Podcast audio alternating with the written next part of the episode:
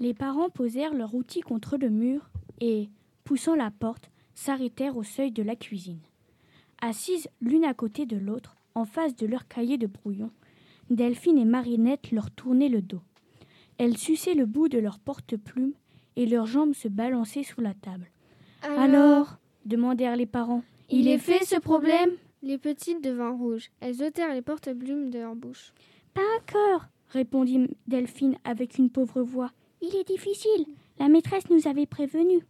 Du moment que la maîtresse vous l'a donné, c'est que vous pouvez le faire. Il y a déjà deux heures qu'on cherche, dit Marinette.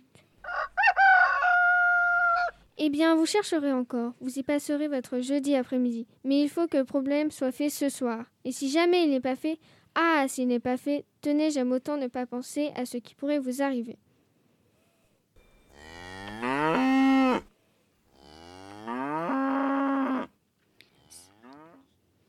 C'était un extrait du, très célèbre auteur Marcel Aimé des contes du chat perché qui s'intitule Le problème.